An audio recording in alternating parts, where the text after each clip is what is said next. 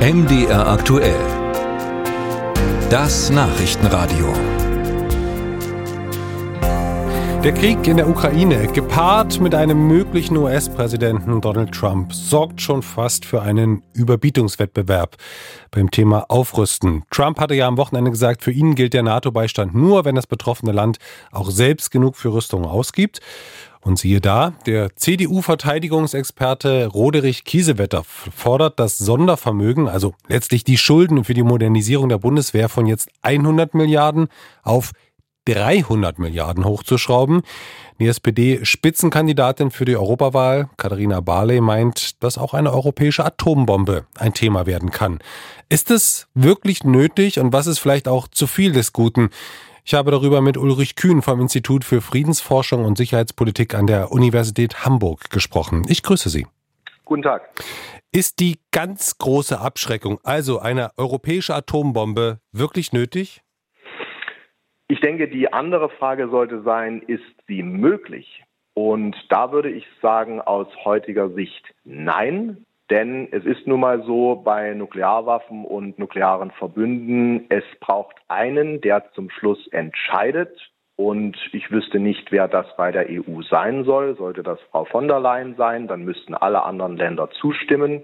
Warum sollte denn die EU bei diesem schwierigsten aller verteidigungspolitischen Diskussionen urplötzlich jetzt eine gemeinsame Haltung haben, wenn sie doch bei vielen anderen geringer gelagerten Themen keine gemeinsame Haltung hat? Aus meiner Sicht wird es nicht möglich sein, eine sogenannte europäische Bombe zu bekommen. Aber es ist natürlich klar, in dem Moment, wo die Amerikaner sich aus der NATO komplett zurückziehen sollten, wird man auch in Deutschland darüber nachdenken, wie man sich zukünftig nuklear verteidigen kann. Das heißt, die europäische Atombombe nein, aber Deutschland sollte darüber nachdenken? Ich gehe davon aus, dass die Bundesregierung, die nun seit fast 70 Jahren an nuklearer Abschreckung festgehalten hat, das waren immer Atombomben der Amerikaner, die in Deutschland stationiert äh, waren, ähm, dass die Bundesregierung natürlich darüber nachdenken wird, wie wird man in Zukunft überhaupt nukleare Abschreckung in Europa organisieren können. Ich glaube nicht, dass man das um den Kern der EU herum tun kann, sondern natürlich wird sich die Debatte dahin verlagern, was können Franzosen, was können Briten dazu beitragen. Und da gibt es ein Angebot des französischen Präsidenten Macron, das er schon seit vor, vor ein paar Jahren gegenüber Deutschland vorgebracht hat und gesagt hat, lasst uns darüber sprechen. Angeblich ist Berlin nie darauf eingegangen, auf dieses Gesprächsangebot. Das gilt es jetzt mal anzunehmen, mit den Franzosen und auch den Briten zu sprechen. Am besten holt man auch direkt noch die Polen mit ins Boot rein. Und dann wird sich in diesen Gesprächen zeigen, was ist möglich und was ist nicht möglich. Das heißt, diese Gespräche, diese Debatten sind auch wirklich nötig und wichtig oder bewegen wir uns doch in eine Spirale der Übertreibung hinein?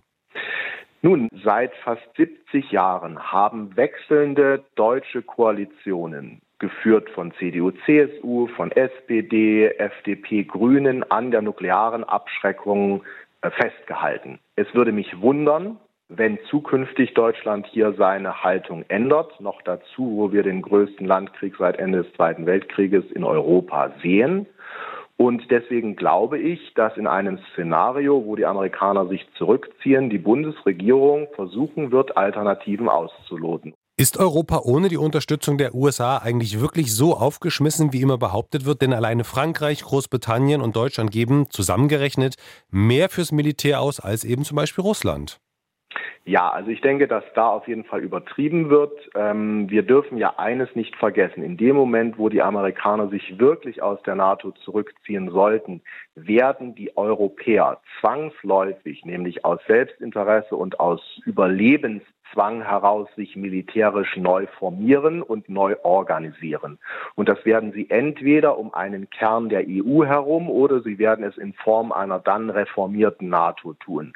Und das sind eine ganze Reihe von sehr potenten, auch militärisch potenten Ländern. Sie haben jetzt einige aufgezählt. Ich würde vor allem noch Polen mit dazu zählen wollen und die dann jetzt neu dazugekommenen Finnland und Schweden. Ähm, das zusammen ist eine große Militärmacht und ich glaube, es bringt jetzt nichts, einfach nur nach sehr, sehr viel mehr Geld zu rufen, sondern es geht darum, zu überlegen, wie man gemeinschaftlich in Zukunft eigentlich die Freiheit und Verteidigung Europas organisieren will und kann und wer was eigentlich beitragen sollte. Musik